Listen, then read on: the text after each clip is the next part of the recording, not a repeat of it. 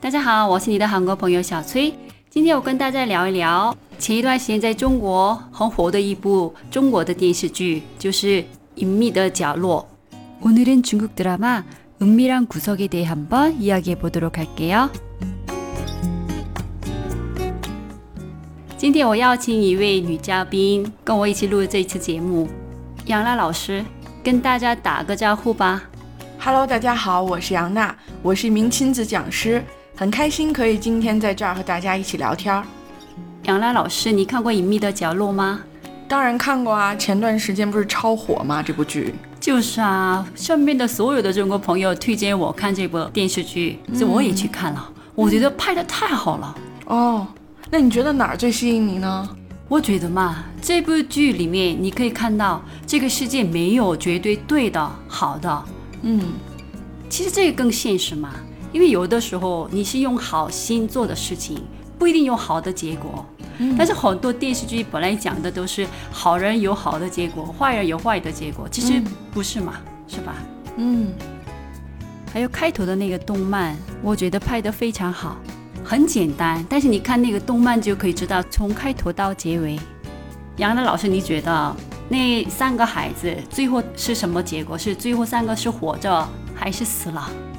嗯，在电视剧里面，实际上结局是三个孩子都活了，但是在小说里的话，我记得应该是只有朝阳一个人活了，颜良和普普应该是都死了。你觉得电视剧里面是活着的？嗯，是啊，我跟你说不是，啊，怎么会呢？我看电视剧都不觉得他们是活着的，嗯因为后面普普没有出现，嗯然后呢，颜良，你记得哦那个校长讲话的时候，他突然开门进来，只有朝阳看着他，之后颜良就走了，是吧？你对记得吗？啊，对，我记得。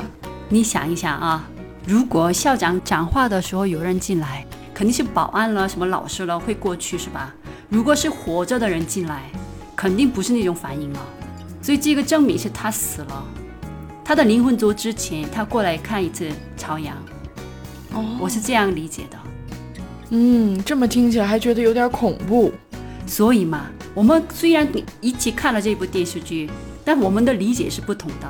嗯所以那个动漫里面最后一个人哭着在那边坐着哭着的，哭着还是反正一个人留着的嘛，那个就是朝阳。嗯所以光看动漫都可以知道这个结局是什么样子的，所以我觉得真的拍得太好了。嗯，听起来还是很有道理。那还有没有其他的比较吸引你的地儿呢？这个故事其实可能会发生在我或者所有人的身上，一瞬间我也可能变成一个犯罪人。看这部电视剧让我想起一部韩国电影，叫《走到尽头也是类似于这种题材的吗？》，对，还是挺精彩的，推荐给你看。哦，好啊，好啊。嗯，那这部剧里面有你特别喜欢和特别讨厌的角色吗？有啊，那你最喜欢的是哪个角色？我喜欢普普，为什么呢？因为他父母都没有，但他都不抱怨，他直接接受他的现实，然后如果遇到问题，他一直找办法去解决。嗯，那你最讨厌的角色是谁呢？我看着晶晶嗯也不太喜欢，但是小嘛可以理解。然后晶晶的舅舅，嗯他看着有一点过分了，但是因为对晶晶的爱，他这样做我也可以理解。嗯，那你最不喜欢的是谁呢？就是那个朝阳妈妈的男朋友，哦，就是那个景区的主任是吗？太恶心了！一旦遇到问题，马上就放弃，还分手的时候找家人的借口分手啊！我真的受不了了，这样的男人。嗯，我也特别特别讨厌这种男的。因为这部剧还诞生了很多特别网红的台词，比如说“我还有机会吗？”嗯，一起爬山吧。有没有你让你印象特别深刻的台词？我也有的，虽然不是那些，哎，那些也是，嗯，但我觉得还有其他的，比如事业对男人很重要。嗯这句话听起来没什么嘛，嗯但是很多男生听着会很伤感的，而且会给男生很大的压力。嗯因为我听过，没有孩子就不是完整的家庭。你听着没有感觉是吧？因为你有孩子，嗯是但是我听着感觉就是一辈子我的家庭是不完整的。啊、所以其实我知道他们也不是故意想去伤害别人，但是有一些人听着会很伤感的。所以刚才那句话，我觉得对很多男生来说，可能也是一种负担。还有那个张老师跟那个三个孩子说，小朋友一定要学习，要读书。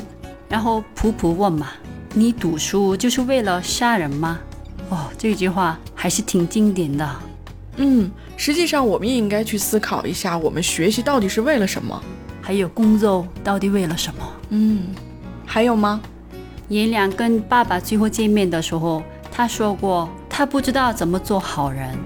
其实我觉得我们都不太清楚怎么做才算是真正的好人，你觉得呢？嗯，实际上好人坏人都只是外界对我们的评价而已。嗯，不过这个问题确实是一个我们应该去思考的问题。对。那你呢？有没有让你印象很深刻的台词？嗯，有一个让我印象很深的情节，就是朝阳的老师在家长会之后单独留下了朝阳的妈妈，嗯然后跟他委婉地表示说朝阳在学校里没有什么朋友。这个时候，朝阳的妈妈说了一句：“学生应该以学习为主，交朋友是进入社会才做的事儿。”这句台词让我印象非常的深刻。嗯，对对。那你作为亲子教育专家，对朝阳的妈妈说的这句话有什么看法呢？实际上，我想和各位家长分享的是，决定孩子一生的并不是学习成绩，而是健全的人格修养。嗯，家庭教育里面，其实最重要的任务应该是放在培养孩子的自信啊，健全孩子的人格上面。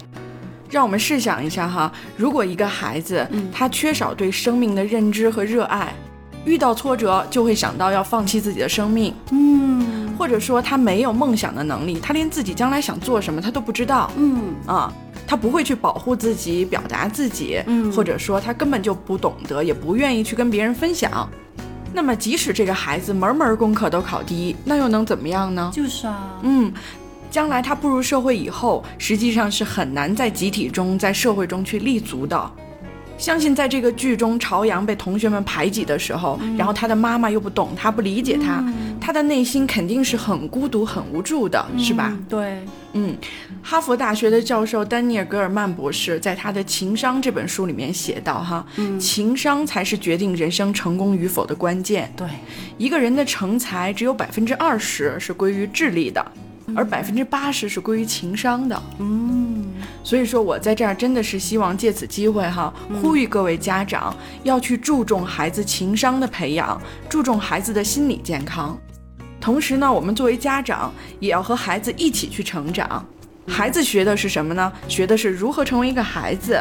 我们家长呢，也要去学习如何成为一个家长。嗯，要多去学习一些，比如说科学的教育观念呀、方法呀，包括儿童的发展和一些心理学。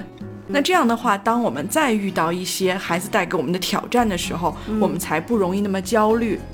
只有我们家长真正去做到轻松愉悦了，那我们的孩子才可以健康快乐的成长。你这句话让我想起《请回答一九八八》里面的一句台词，嗯就是我也是第一次当爸爸。嗯，是的，我们或许都是第一次当父母，但是孩子的成长只有一次。就是啊，嗯，这部剧其实那么受欢迎，也是因为它所有的演员全都演技在线。嗯所以里面有没有让你印象最深刻的演技？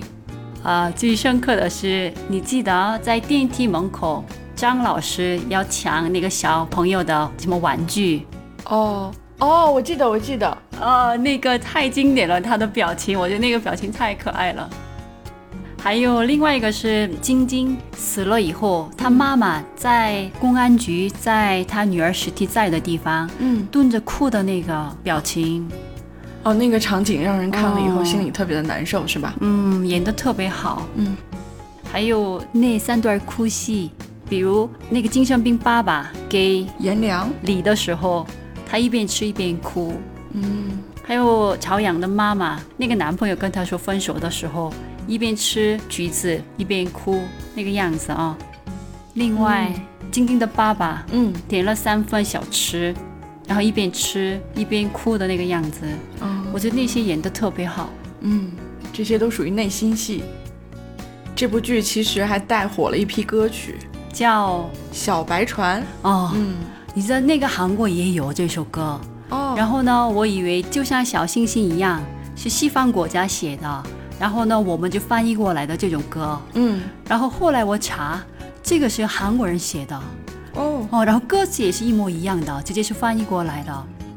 这首歌是一九二四年我们没有国家的时候，一名音乐人写的，所以呢，这首歌又安静又悲伤。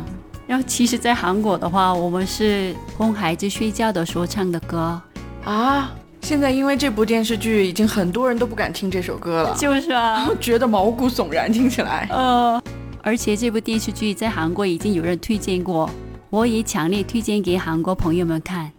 如果你到现在还没看过这部剧的话，尽管我们今天剧透了很多很多，呃那也推荐你一定要去看一下，真的非常值得。今天我跟杨娜老师聊天，还是有很多的收获的。我听众朋友们里面有很多八零后的爸爸或者妈妈们，如果他们想找到你，多了解一下亲子教育方面的知识，那怎么能找到你呢？嗯，可以在微信里面关注我的公众号“初心陪伴成长”，而且我在八月四号到六号的时候也会有一次正面管教的公益父母微课，太好了嘛！欢迎大家来参加。好啊，今天我跟杨娜老师聊天很开心。